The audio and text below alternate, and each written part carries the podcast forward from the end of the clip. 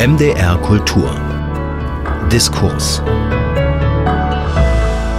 mit Stefan Nölke heute im Gespräch mit dem Kulturhistoriker Ivan Michelangelo d'Aprile, der eine Biografie über Theodor Fontane vorgelegt hat.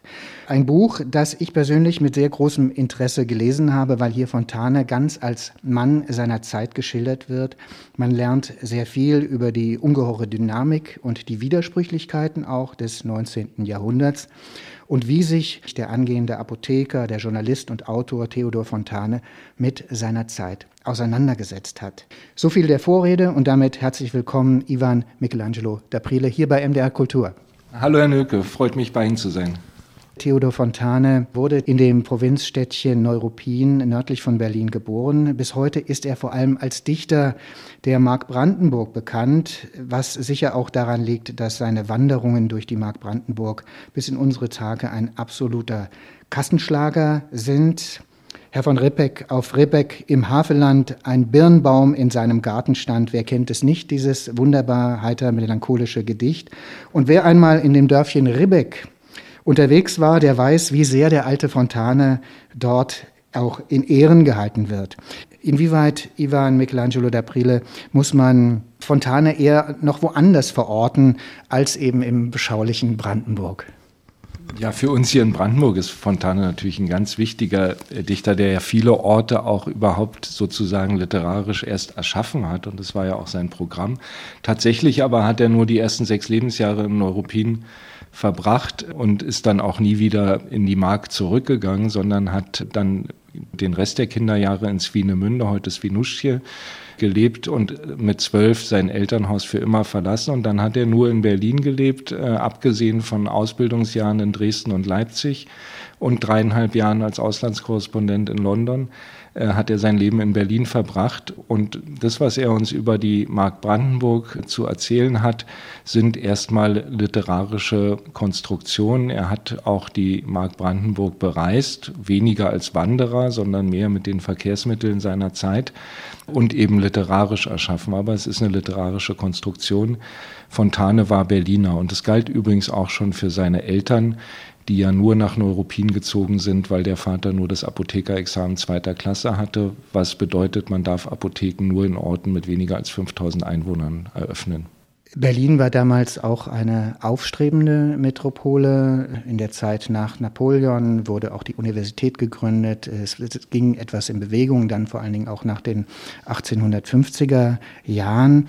Aber Fontane war eben auch drei Jahre, über drei Jahre in Großbritannien, in London, was damals so eine Art Welthauptstadt war, würde man sagen, und wo natürlich der Puls der Zeit am meisten zu erleben war. Wie sehr hat Fontane davon auch profitiert? Tatsächlich ist die Londoner Zeit ganz wesentlich äh, für das Verständnis des Literaten Fontane, weil er da sozusagen äh, am Puls der Zeit war, aber auch am Puls der Zeit in der damals führenden und zwar uneingeschränkt führenden Weltmacht. Das betrifft eigentlich alle Entwicklungen, die das 19. Jahrhundert ausmachen. Es betrifft die Industrialisierung. Äh, der Eisenbahnbau in Großbritannien äh, hatte ganz andere Dimensionen als in, in den deutschen Fürstentümern der Zeit.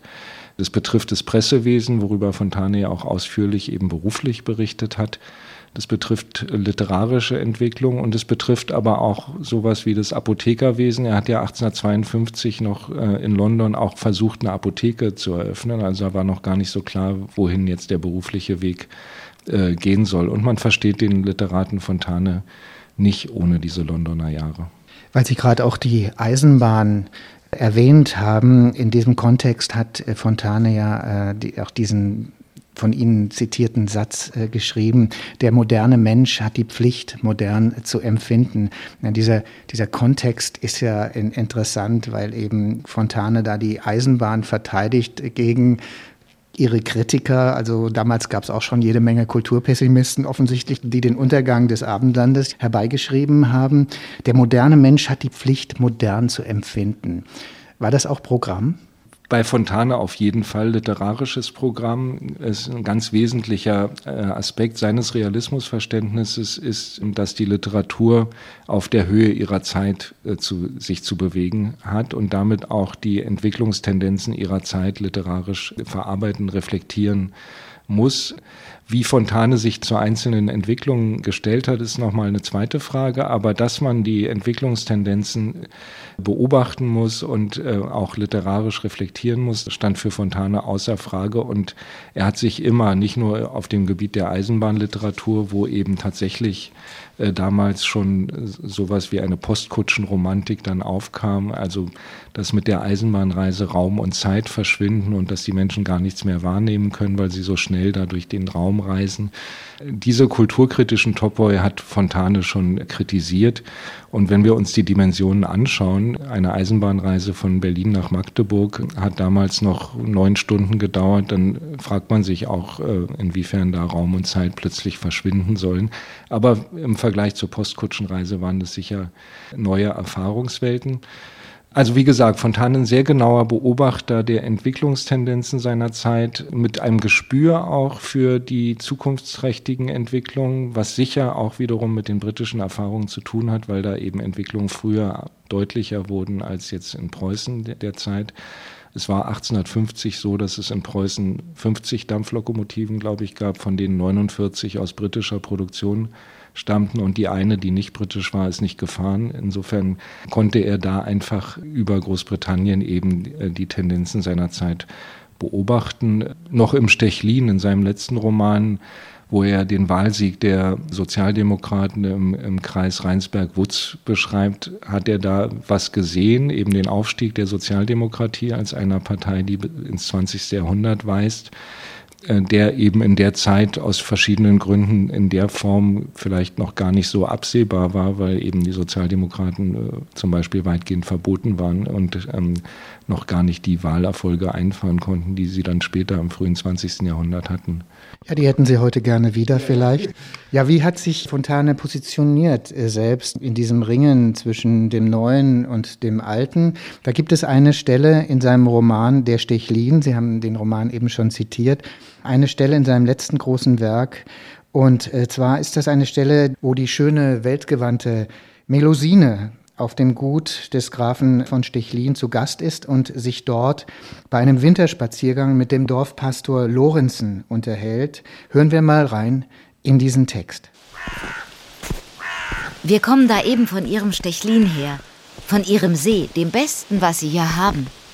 Ich habe mich dagegen gewehrt, als das Eis aufgeschlagen werden sollte, denn alles Eingreifen oder auch nur Einblicken in das, was sich verbirgt, erschreckt mich. Ich respektiere das Gegebene. Daneben aber freilich auch das Werdende. Denn eben dies Werdende wird über kurz oder lang abermals ein Gegebenes sein.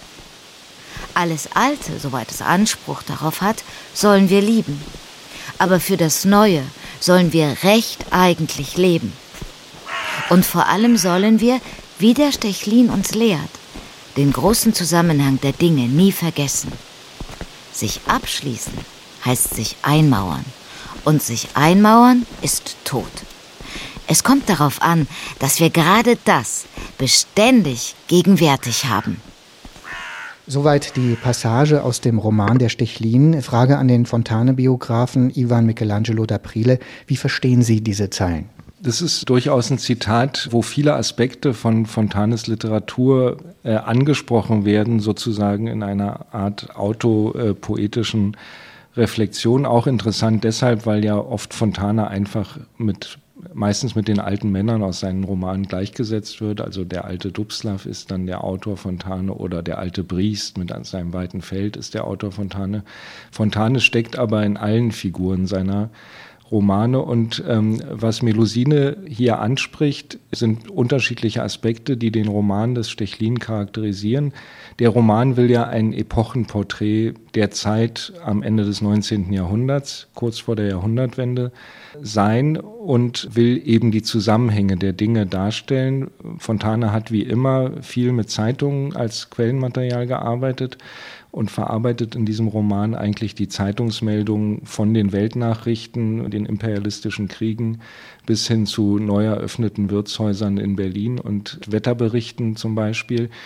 Und es geht ihm darum, diese Weltvernetzung literarisch darzustellen. Der Roman besteht ja fast nur aus Dialogen. Die Figuren unterhalten sich dann praktisch über diese Zeitungsmeldung und dadurch werden Zusammenhänge sichtbar. Also der große Zusammenhang der Dinge, den Melusine hier anspricht, wird sichtbar, auch in dem Landschaftsbild äh, des Sees dann noch sozusagen mit naturgeschichtlichen Phänomenen verbunden. Das ist das eine. Der andere Aspekt, der auch den Autor Fontane betrifft, ist, dass Fontane nie stehen geblieben ist, sondern immer, was ich eben schon angesprochen habe, die aktuellen Tendenzen seiner Zeit äh, beobachtet hat, aufgenommen hat, also nicht, nicht stehen bleiben, sondern lebenslang äh, gelernt hat, sich eben nicht abgeschottet hat gegen die Tendenzen der Moderne. Wie er sich selber dann dazu positioniert, wie gesagt, da kann man nicht von einer Romanfigur jetzt auf den Autor schließen und darum ging es ihm in den Romanen meiner Meinung nach auch nicht, sondern worum es ging, ist die vielen Stimmen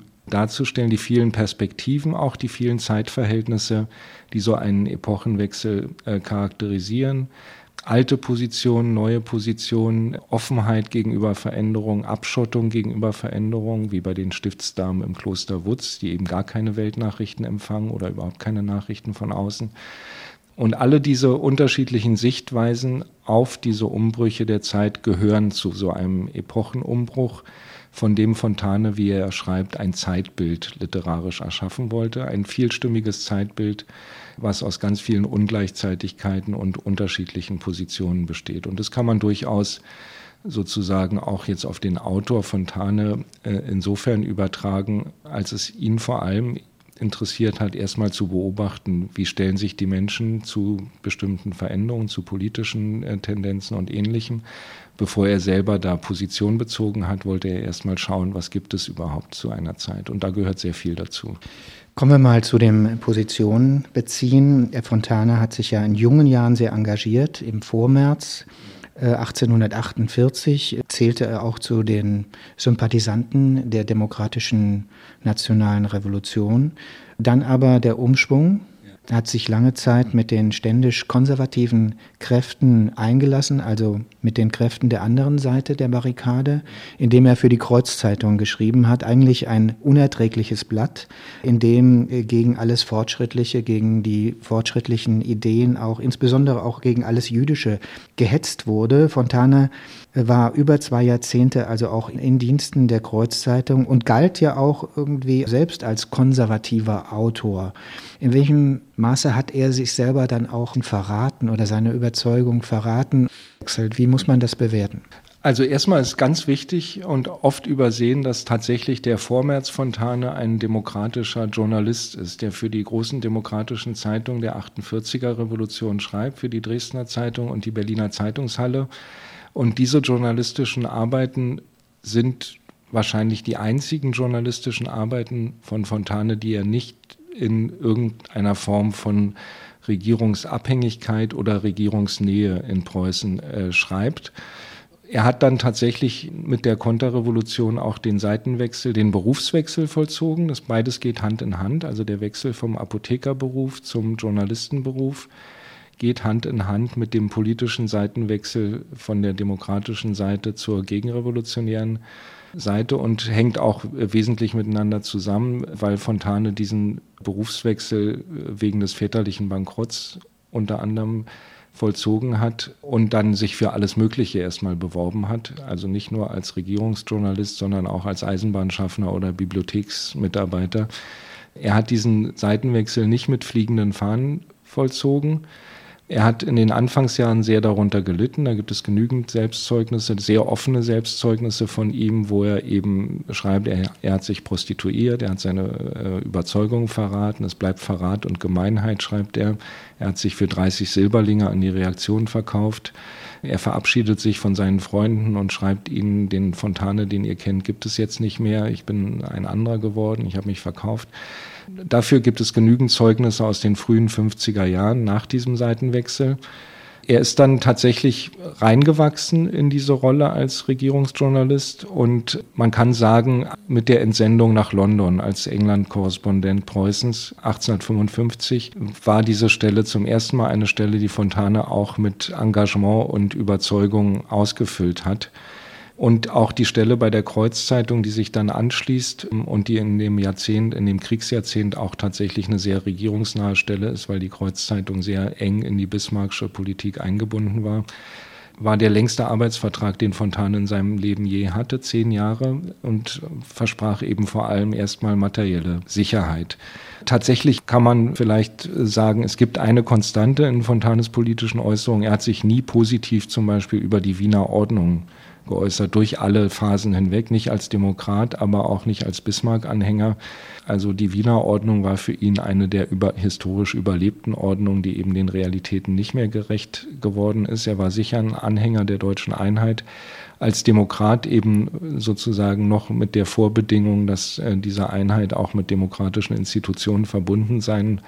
Äh, das haben leider viele Liberale innerhalb der deutschen Geschichte dann äh, mit der Bismarck-Zeit immer mehr aus den Augen verloren. Also zur Wiener Ordnung muss man sagen, dass damit gemeint ist die restaurative Ordnung nach den Karlsbader Beschlüssen von 1819, Stichwort Fürst Metternich, äh, das war diese Phase der Restauration, in die Fontane hineingeboren wurde, die sich dann aber auch gehalten hat und die eben durch Bismarck dann erst äh, gesprengt wurde, dann 1866 im Krieg gegen Österreich-Ungarn eingemündet ist, wo Bismarck dann über diese drei Kriege, den deutsch-dänischen, den deutsch-deutschen, aber dann eben auch den Krieg gegen Frankreich 1870, 71, dann die deutsche Einheit durch auch sehr kluge taktische Wendungen, aber eben auch durch Krieg äh, dann zustande gebracht hat. Äh, Bismarck selber wird manchmal genannt als der weiße Revolutionär. Das ist ein Buchtitel. Er selber war auch ein widersprüchlicher ähm, Geist, sag ich mal. Auf der einen Seite dann eben auch dieses, äh, dieses Revolutionäre, dieses Zerstörerische, er hat aber auch gesehen, welche Kraft im Konservativen steckt. Er hatte dann das allgemeine Wahlrecht, was sich auf die Männer bezog, dann zumindest aufs Reichsebene dann etabliert. Er hat sozialgesetzgeberisch äh, ist sehr aktiv geworden, auch das ist eigentlich eine revolutionäre Geschichte. Auf der anderen Seite dann aber auch die Verfolgung der Sozialisten und der Katholiken und ja dann doch dieses teilweise auch sehr reaktionäre, was in seiner Politik steckte.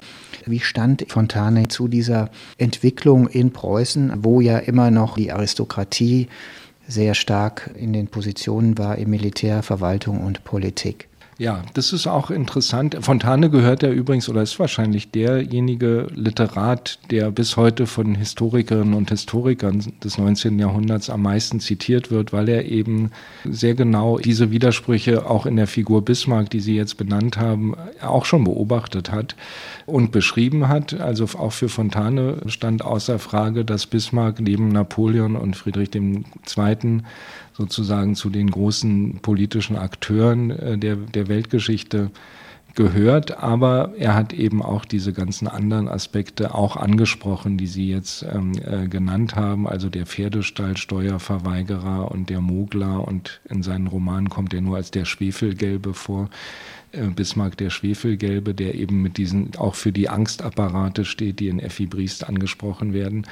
Und ähm, ganz besonders kritisch hat sich äh, Fontane gegenüber die Diskriminierung und auch ähm, Kriminalisierung von Katholiken in Preußen äh, positioniert. Fontane hat sich dann nach 1870, in dem, vor allen Dingen dann in den 80er und 90er Jahren, dann doch sehr kritisch positioniert, wie Sie auch äh, sagen. Es gibt da auch wiederum eine Stelle im Roman Der Stechlin, die ich noch mal kurz zitieren möchte. Wir sind immer noch beim Winterspaziergang der Gräfin Melusine mit dem Dorfpastor Lorenzen, in dem es nun auch äh, um gesellschaftspolitische Fragen geht, genauer gesagt um die gesellschaftliche Position des Adels. Wir haben eben schon kurz darüber gesprochen, der in Preußen nach wie vor eine sehr starke Stellung hat, auch so ein Antagonismus, eigentlich im Vergleich zu Frankreich zum Beispiel oder Großbritannien, könnte man jetzt äh, sagen. Und zwar fragt die gute Melusine den Dorfpastor Lorenzen, wie er denn zum Adel steht. Äh, sie fragt ihn mehr oder weniger direkt, sind Sie gegen den Adel? Und äh, Pastor Lorenzen antwortet daraufhin wie folgt. Zunächst nein. Ich liebe, habe auch Ursache dazu, die alten Familien und möchte beinahe glauben, jeder liebt sie. Die alten Familien sind immer hochpopulär, auch heute noch. Aber Sie vertun und verschütten diese Sympathien, die doch jeder braucht. Jeder Mensch und jeder Stand. Unsere alten Familien kranken durchgängig an der Vorstellung, dass es ohne sie nicht gehe. Was aber weit gefehlt ist, denn es geht sicher auch ohne sie. Sie sind nicht mehr die Säule, die das Ganze trägt. Sie sind das alte Stein- und Moosdach, das wohl noch lastet und drückt, aber gegen Unwetter nicht mehr schützen kann. Wohl möglich, dass aristokratische Tage mal wiederkehren. Vorläufig, wohin wir sehen, stehen wir im Zeichen einer demokratischen Weltanschauung. Eine neue Zeit bricht an. Ich glaube, eine bessere und eine glücklichere. Aber wenn auch nicht eine glücklichere, so doch mindestens eine Zeit mit mehr Sauerstoff in der Luft. Eine Zeit, in der wir besser atmen können. Und je freier man atmet, je mehr lebt man. Ja, soweit das Zitat aus dem Roman Der Stechlin, Ivan Michelangelo d'Aprile, hören wir da in den Worten des Dorfpastors Lorenzen Fontanes Überzeugung heraus, war Fontane ein Demokrat? Wie gesagt, erstmal nicht direkt Fontane hören wir da, sondern den Pastor Lorenzen. Fontane war in den Romanen freier, was politische Äußerungen angeht, weil es einfach die fiktionale Form war. Er hat sich in dieser Form nicht in nicht fiktionaler äh, Form öffentlich geäußert. Er hat nicht öffentlich bekannt, dass er Demokrat sei. Insofern ist es jetzt ähm, nicht so einfach auf ihn übertragbar, aber es ist ein Beispiel dafür, wie Fontane in den Romanen unterschiedliche Positionen thematisiert, die durchaus auch über seine eigenen Überzeugungen hinausweisen können die vielleicht oft in den Romanen auch moderner klingen, was jetzt auch Fragen zum Beispiel der Frauenemanzipation angeht, als was wir sonst aus seinen Briefen oder anderen Zeugnissen oder vor allem öffentlichen Zeugnissen in nicht fiktionaler Form äh, kennen.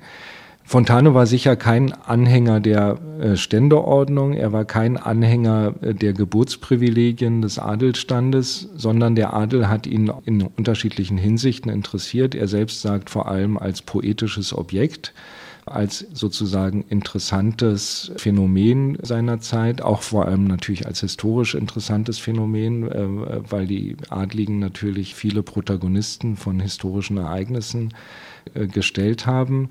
Der Adel war wichtig als Publikum, zum Beispiel für die Wanderung durch die Mark Brandenburg, wo er, er ja sehr viele Adelsgenealogien auch rekonstruiert und dann immer wieder seinem Verleger eben mitteilt, wie wichtig das sei, dass man äh, die Wanderungen dann auch an das entsprechende Publikum verkaufen kann, die es eben lieben, ihre eigenen Geschichten lesen zu können.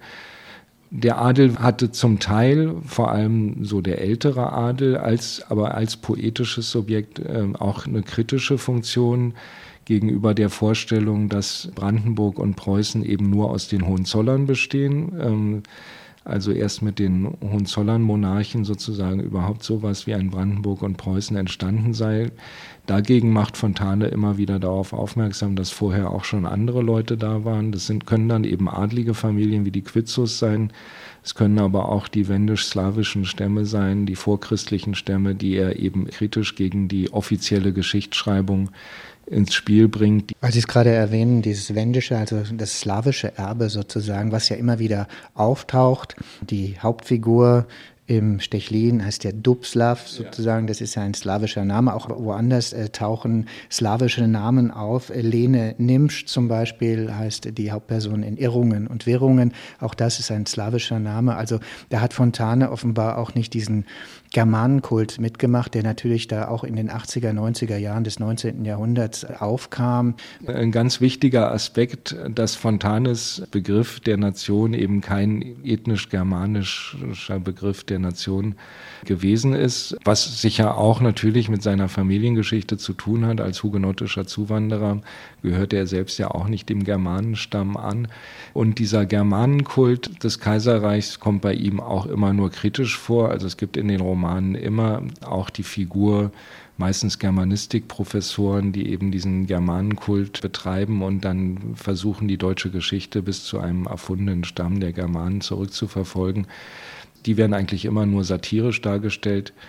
Richtig körperliche Abwehrreaktionen hatte Fontane, wenn es um den Germanenkult bei Richard Wagner ging. Das hat er überhaupt nicht ausgehalten und dann musste er schon während der Ouvertüre den Konzertsaal verlassen. Vielleicht gar nicht so sehr wegen der Musik, aber wegen dem Kult, äh, der darum betrieben wurde. Wagner war auch ein großer Antisemit, das Judentum in der Musik, eine der berüchtigsten Schriften überhaupt. Dann in den 80er, 90er Jahren lief der Antisemitismus im Deutschen Kaiserreich auf Hochtouren. Es gab den Hofprediger, den evangelischen Theologen Adolf Stöcker, der äh, gegen Juden hetzte und den Historiker Heinrich von Treitschke. Das Judentum sind unser Unglück, das war ein Satz von ihm, der dann von den Nazis aufgegriffen wurde. Wie hat sich Fontane dem gegenüber positioniert?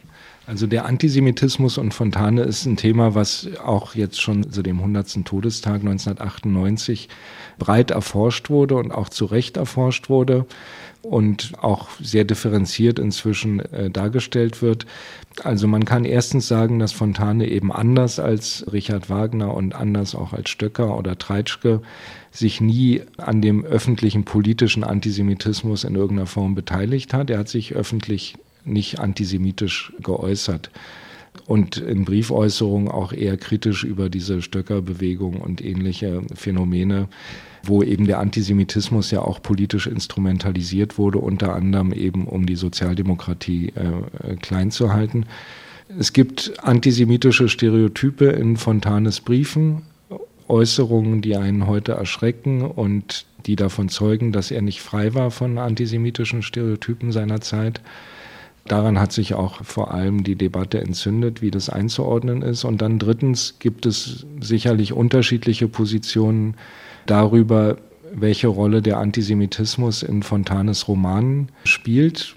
Meine Position wäre da, dass er eher, das gehört zu seinem Konzept von realistischer Literatur, dass er die Phänomene seiner Zeit eben literarisch darstellt und dass da antisemitische Positionen geäußert werden von bestimmten Vertretern ähm, und auch zugeordnet werden, weil die eben zu, zum Kaiserreich in der Zeit dazugehören, weit verbreitet waren dass er aber nicht diese Position propagiert mit seinen Romanen, anders als jetzt zum Beispiel ein Autor wie Gustav Freitag, dessen Roman Soll und Haben zum Beispiel ähm, ganz klar auch literarisch den Antisemitismus betreibt, in, in dem Sinn, dass eben die Juden da immer die Bösen sind, die den deutschen Kaufmannsstand kaputt machen.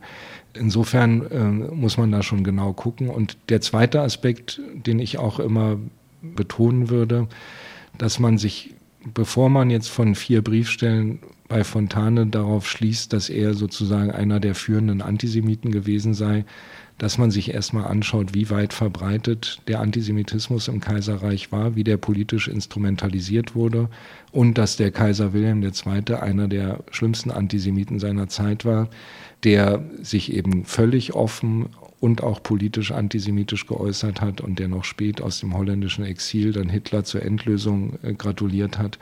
Das sind andere Dimensionen des Antisemitismus als die, mit denen wir es bei Fontane zu tun haben. Was aber nicht heißt, dass man sich damit nicht auch auseinandersetzen muss.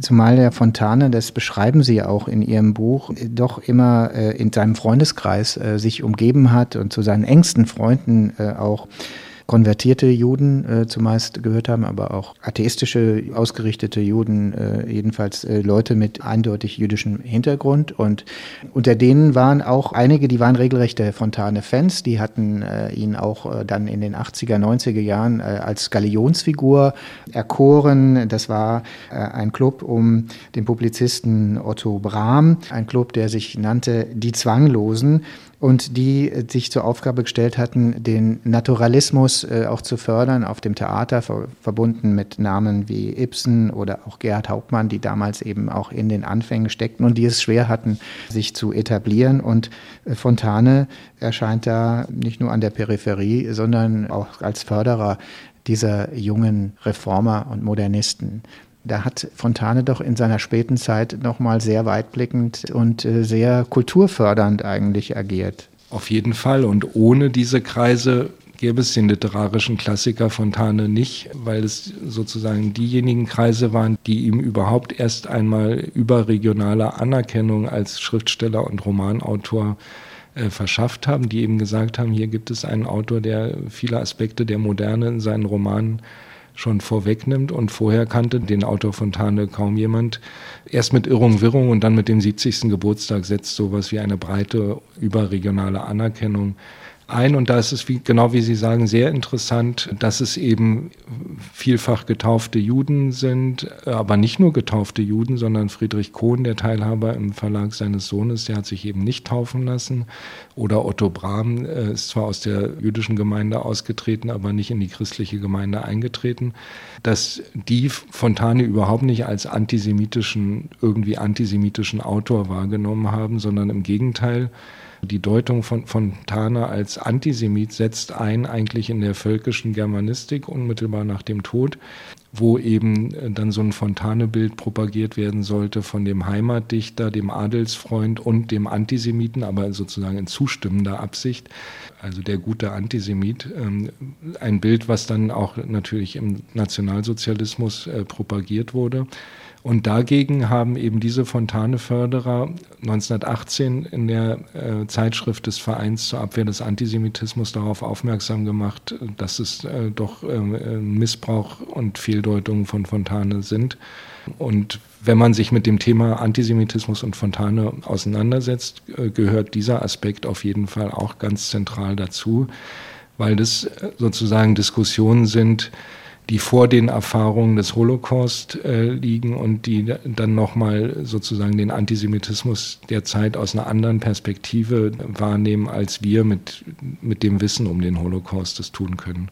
Jetzt haben wir schon über die Rezeptionsgeschichte auch gesprochen und ähm, ja, die Frage stellt sich, was macht den Autor Fontane heute jeder liebt Fontane. Fontane ist sicherlich einer der populärsten Schriftsteller, die wir haben, vielleicht mehr als Thomas Mann oder so. Ja, was, was macht die Modernität aus? Was würden Sie sagen als ein Biograf? Was macht den Reiz eigentlich bis heute aus? Was die Faszination?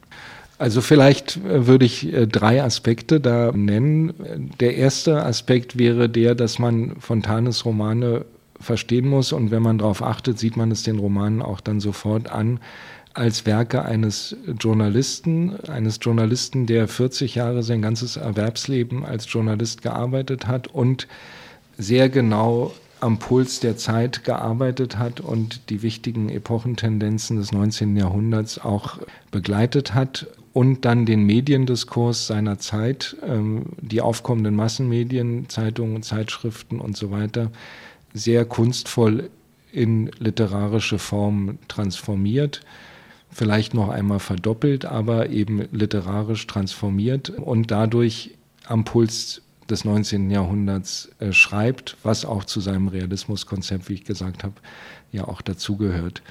Der zweite Aspekt, der wichtig ist, Fontana hat für Geld geschrieben. Er hat für den Markt geschrieben. Er musste sich auf dem literarischen Markt bewegen mit seinen Romanen, aber er hat auch den Markt nicht abgelehnt, sondern auch das wissen wir aus seinen äh, journalistischen Tätigkeiten. Unterhaltung war für Fontane überhaupt kein Schimpfwort, sondern im Gegenteil, äh, viel von seinem literarischen Stil hat er sich beispielsweise der britischen Times, also der Zeitung Die Times, abgeschaut, die einen ganz anderen Sprachstil hatten als die deutschen Zeitungen zu der Zeit. Und Fontane beschreibt es sehr genau, eben diesen Feuilleton-Stil der Times, der nicht mehr belehrend akademisch ist, sondern unterhaltsam, unterhaltsam ist Insofern sind Fontanes Romane an der Schnittstelle von literarischer Unterhaltung und literarischer Kunst situiert. Er hat versucht, beides zu verbinden. Ich glaube, das ist ein Aspekt, der dazu beiträgt, dass diese Romane auch bis heute ja ein ganz anderes Publikum finden als viele andere Romane des deutschen Realismus die eigentlich nur noch von Spezialisten gelesen werden. Wilhelm Rabe wäre ein Beispiel oder auch ähm, vielleicht selbst Gottfried Keller, der literaturgeschichtlich mindestens genauso bedeutsam wie Fontane ist der aber nicht dieses breiten Publikum findet. Das ist vielleicht in der Arbeitsweise Fontanes schon angelegt. Und der dritte Aspekt ist der, das haben Sie angesprochen, Fontane hat ein sehr widersprüchliches Leben, ein Leben voller Brüche, äh, voller Neupositionierungen, voller Seitenwechsel, er sagt, er hat eigentlich sein ganzes Leben immer zwischen den Stühlen gesessen und musste sich irgendwie da positionieren. Und vielleicht hat er gerade aufgrund dieses sehr wechselvollen Lebens auch ein besonderes Gespür für die Widersprüche und Ungleichzeitigkeiten, die mit den Veränderungen des 19. Jahrhunderts einhergehen, entwickeln können. und auch diese eben psychologisch sehr genau dargestellt in seinen Romanen. Letzte Frage. Was ist Ihr Favorit unter den Schriften?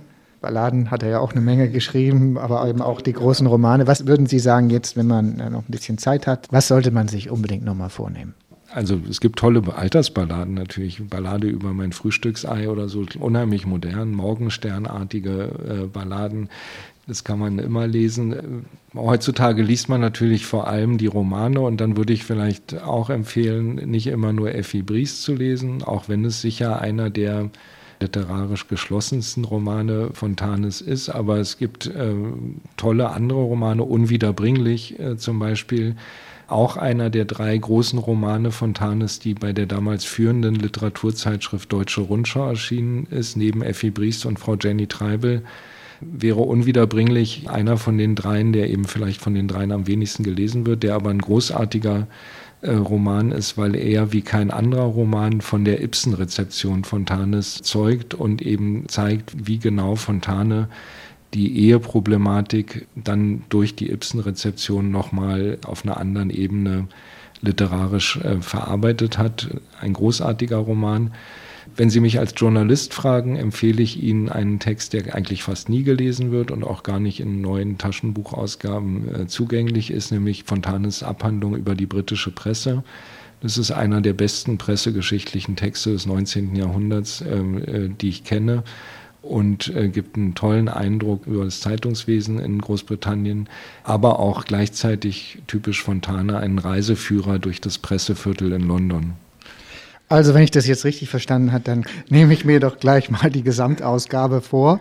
Fontane, ein Jahrhundert in Bewegung lautet der Titel der Biografie von Ivan Michelangelo d'Aprile, erschienen im Rowold Verlag. Darin geht es nicht nur um Fontanes Werk, wie wir gehört haben, sondern auch um die großen Umwälzungen seiner Zeit, die Verkehrsrevolution durch die Eisenbahn, die Medienrevolution durch die Massenpresse, die gescheiterte demokratische Revolution von 1848 und die konservative Revolution von Otto von Bismarck. Eine spannende Sache, die mich fasziniert hat als Geschichtsmensch an dieser Biografie. Besten Dank, Ivan Michelangelo d'Aprile, für das Gespräch. Ja, herzlichen Dank Ihnen. Mein Name ist Stefan Nölke. Ich wünsche Ihnen eine gute Zeit.